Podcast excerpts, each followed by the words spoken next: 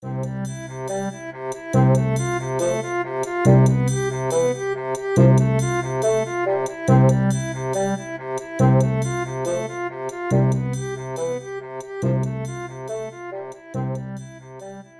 innerparteilicher Demokratie gegen Lobby- und Klientelpolitik. Ein Beitrag von Dr. Alexander Ulfig. Der postmoderne Relativismus zeichnet sich durch die Ablehnung von festen Grundsätzen aus. Er durchdringt alle Bereiche unserer Gesellschaft. In der Politik führt er zu Verstößen gegen fundamentale Prinzipien der Demokratie und öffnet Tür und Tor der Lobby- und Klientelpolitik. Nur durch die Stärkung von festen Grundsätzen in der Politik, insbesondere der innerparteilichen Demokratie, kann dieser Entwicklung Einhalt geboten werden. Für die Postmoderne gibt es keine festen Grundsätze, Maßstäbe und Standards. Theorien sind für sie Diskurse, die nebeneinander gleichwertig und gleichberechtigt bestehen. Es gibt keine objektive Realität, alles ist konstruiert und besteht nur relativ zu soziokulturellem und historischem Kontext. Auch im Bereich des Politischen gibt es keine Grundsätze, Werte und Normen, an die man sich festhalten könnte. Auch hier ist alles relativ, das heißt kontextbedingt. Alles kann konstruiert und dekonstruiert werden. Postmoderne Politik wird mittels Interventionen gemacht, das heißt mittels punktueller Eingriffe in das politische Geschehen, ohne dass dabei auf feste Grundsätze Bezug genommen wird. Da es der Postmoderne zufolge keine festen Grundsätze geben soll, alles Sache von Konstruktion und Dekonstruktion ist, können zentrale Grundsätze des politischen Lebens außer Kraft gesetzt werden. Das gilt beispielsweise für die Grundsätze der demokratischen Willensbildung in den politischen Parteien, für die sogenannte innerparteiliche Demokratie. Der postmoderne Relativismus forciert partikulare Interessenpolitik, also Lobby- und Klientelpolitik. Im ersten Schritt dieses Beitrags werden die Kernelemente der innerparteilichen Demokratie geschildert. Im zweiten Schritt soll ein Verstoß gegen die innerparteiliche Demokratie am Beispiel der Frauenquote in der SPD und bei Bündnis 90 den Grünen demonstriert werden. Schließlich werden einige Vorschläge zur Stärkung der innerparteilichen Demokratie unterbreitet. Denn nur durch ihre Stärkung kann der Lobby- und Klientelpolitik in den deutschen Parteien ein Riegel vorgeschoben werden.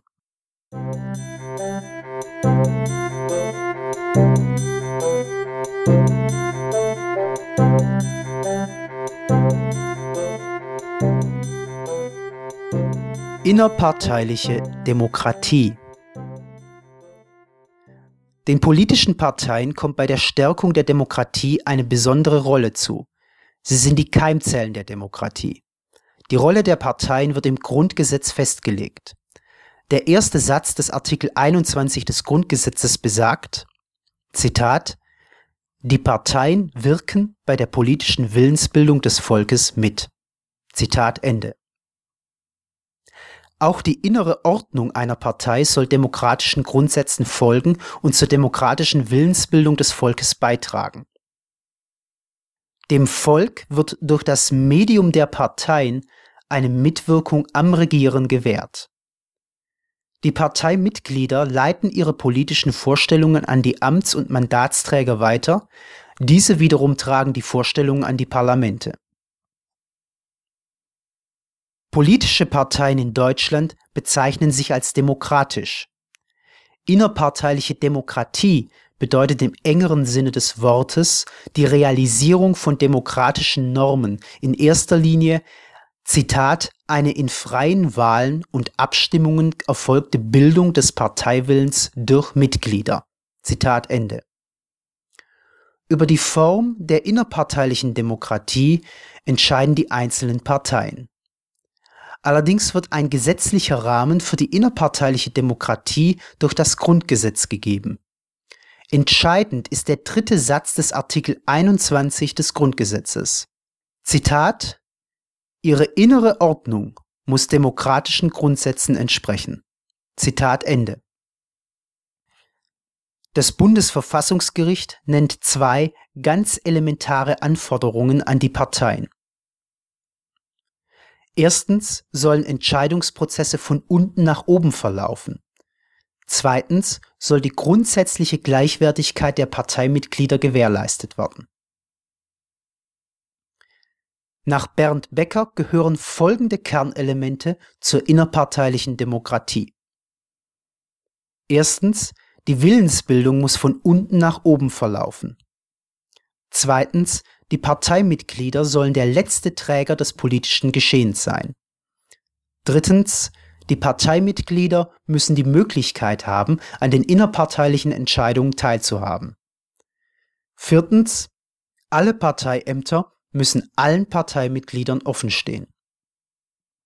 Das bedeutet, dass jedes Parteimitglied gleiche Aufstiegschancen besitzen muss. Das betrifft vor allem die Vergabe von Ämtern und die Gewinnung von Mandaten, denn die Personalauswahl ist ein Schlüsselverfahren bei der demokratischen Willensbildung. Jedes Parteimitglied muss das Recht haben, für alle Parteiämter und Mandate zu kandidieren und dieselben zu erlangen. Die Umsetzung der innerparteilichen Demokratie stößt jedoch auf große Schwierigkeiten. Bei Entscheidungsprozessen in den Parteien spielt der Einfluss von oben, das heißt von Personen oder Gruppen, die sich bereits fest etabliert haben und ohne Rücksicht auf die Stimme der Parteibasis ihre Ziele verfolgen, eine zentrale Rolle. In vielen Fällen hat eine geschlossene Gruppe von Parteimitgliedern die wichtigsten Parteiämter inne. Sie entscheiden auch über die Neubesetzung von Parteiämtern.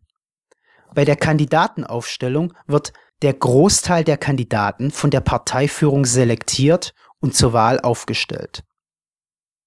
Je größer der Einfluss der Parteioberen und der Lobbygruppen auf die Geschicke der Partei, desto schwächer die innerparteiliche Demokratie. Die Struktur der politischen Parteien begünstigt offensichtlich die Bildung von Lobbygruppen. Es bilden sich Gruppen von Personen, die gemeinsame Interessen haben und diese Interessen einerseits gegen die Grundsätze der demokratischen Willensbildung, andererseits gegen die Interessen und Rechte der restlichen Parteimitglieder durchsetzen. Wie gegen die innerparteiliche Demokratie verstoßen wird, soll im Folgenden am Beispiel der Frauenquote in der SPD und bei Bündnis 90 den Grünen geschildert werden.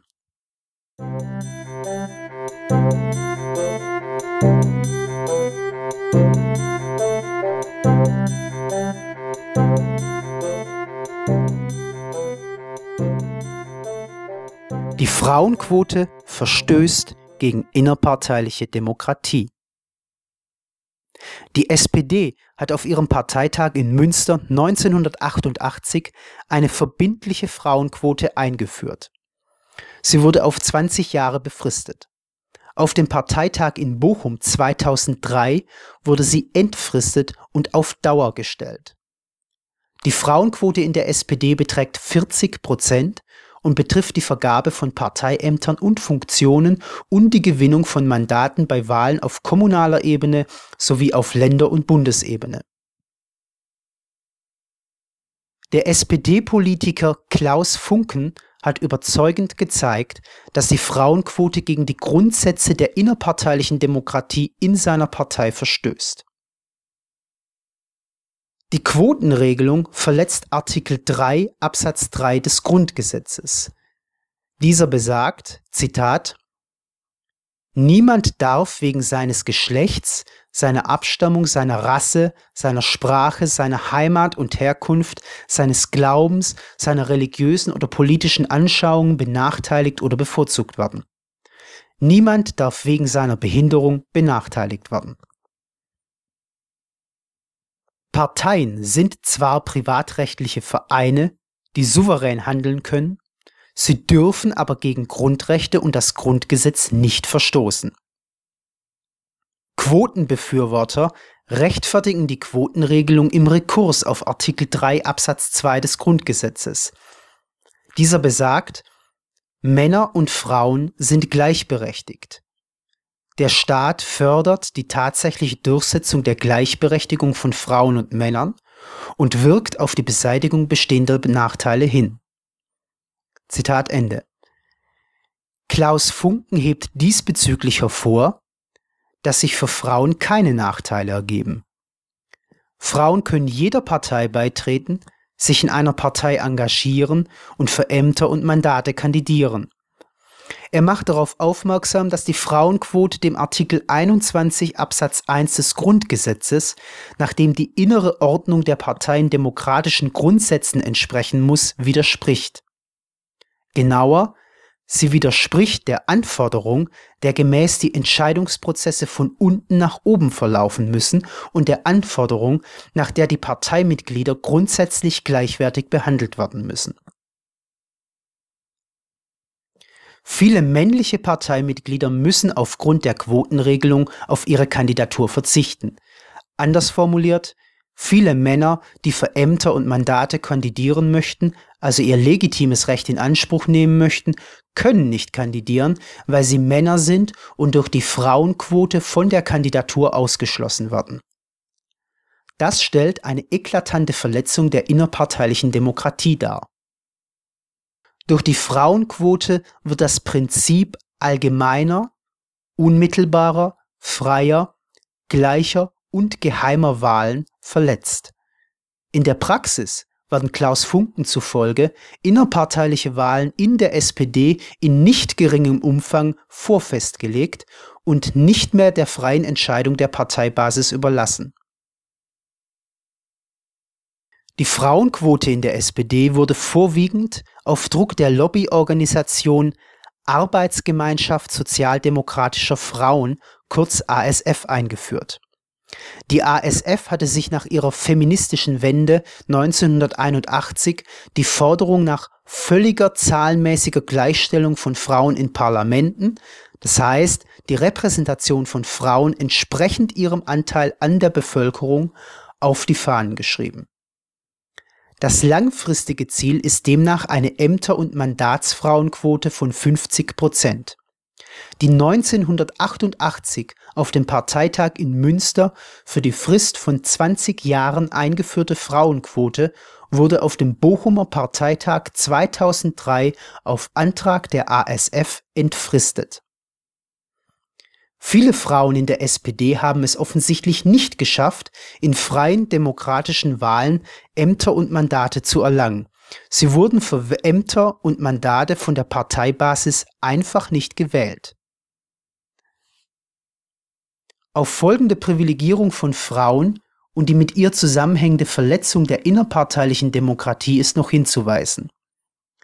Durch die Quotenregelung hat die für die Parteiarbeit in der SPD typische Ochsentour, also das sich hocharbeiten, ausgedehnt. Klaus Funken schreibt hierzu, Zitat, Quotenfrauen haben es bei ihrer Ochsentour in der Regel um einiges leichter. Die Hürden zu Ämtern und Funktionen in der Partei werden meist spielend übersprungen. Mandate in Parlamenten werden relativ schnell erreicht. Zumindest sehr viel schneller und leichter als für männliche Bewerber. Weibliches Führungspersonal steigt auf der Ochsentour weiter oben ein, die unteren Ränge werden meist übersprungen. Zitat Ende.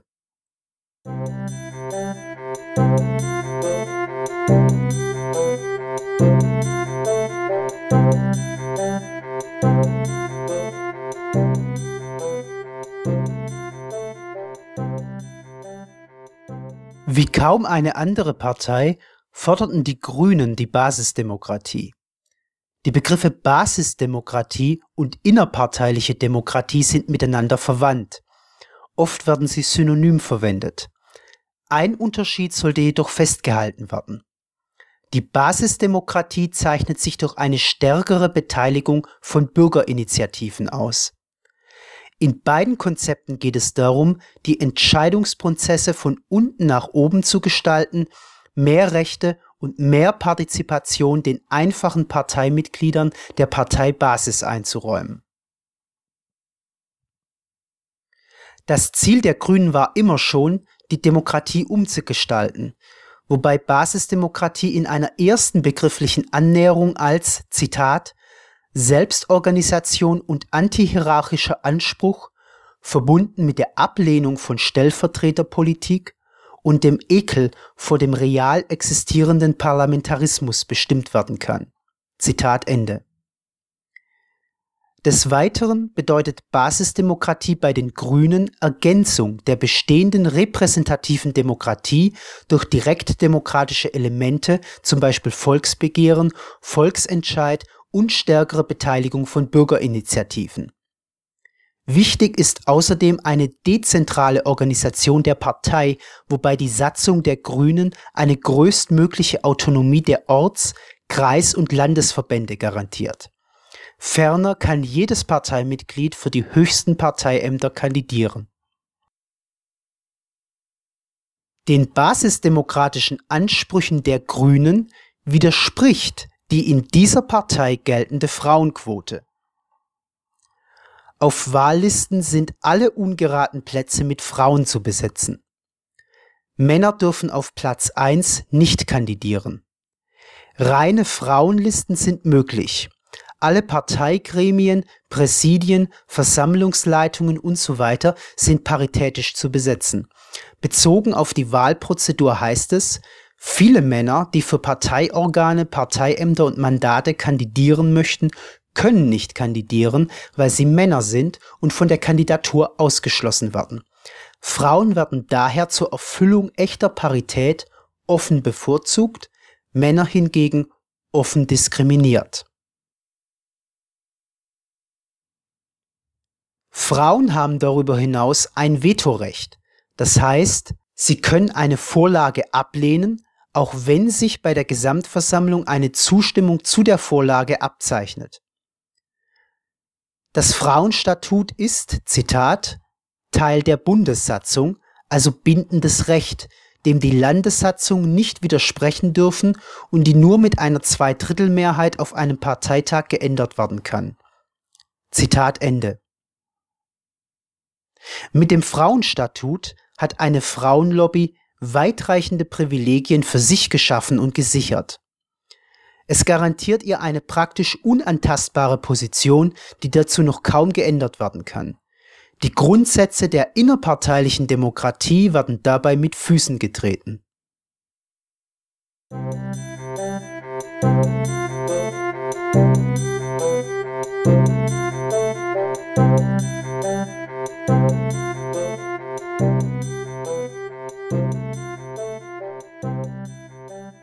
Vorschläge zur Stärkung der innerparteilichen Demokratie Demokratie ist ein hohes Gut.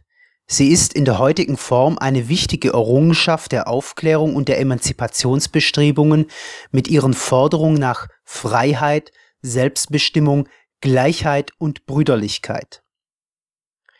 Eigentlich kann sie als eine Realisierung der genannten Forderungen betrachtet werden.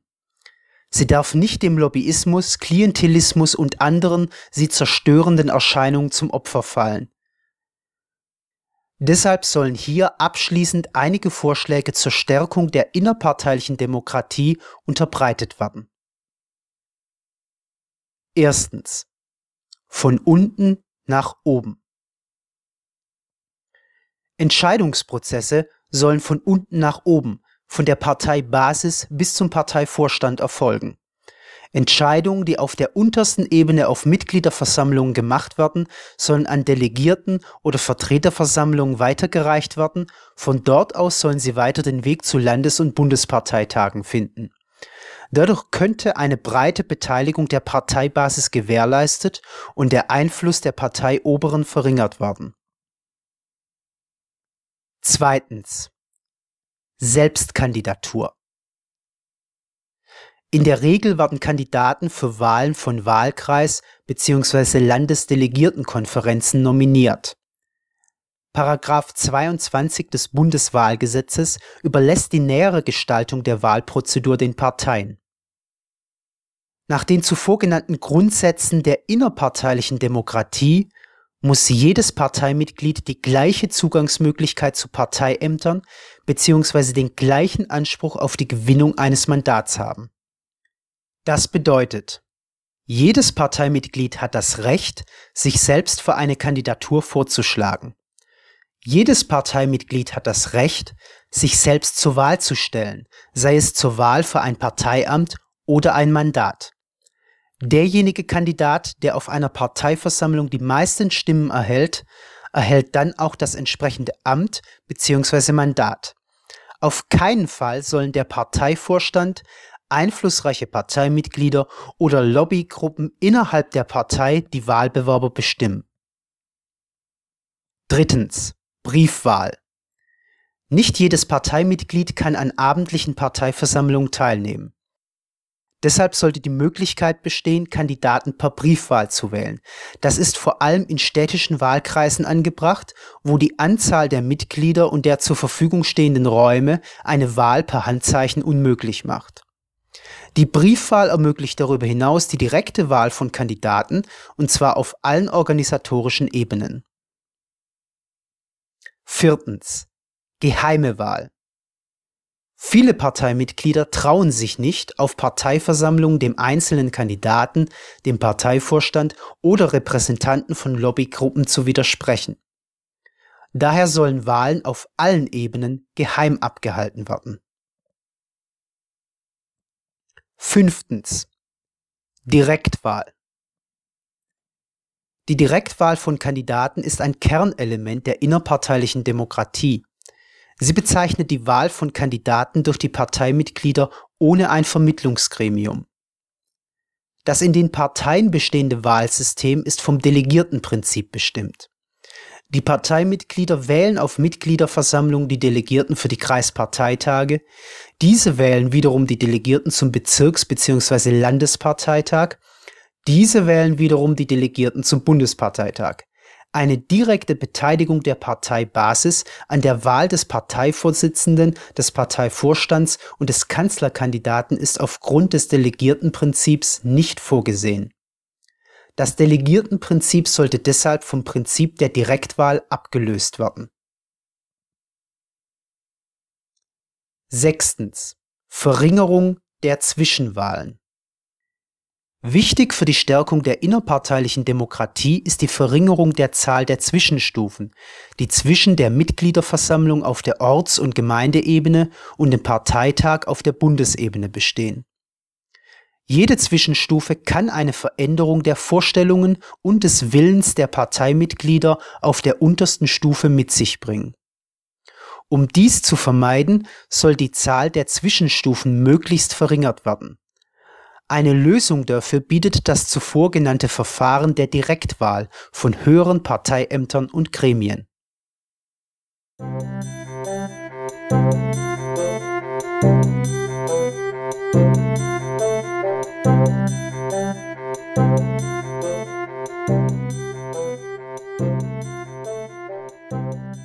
Sie hörten einen Beitrag von Dr. Alexander Ulfig, vorgetragen von Kevin Fuchs.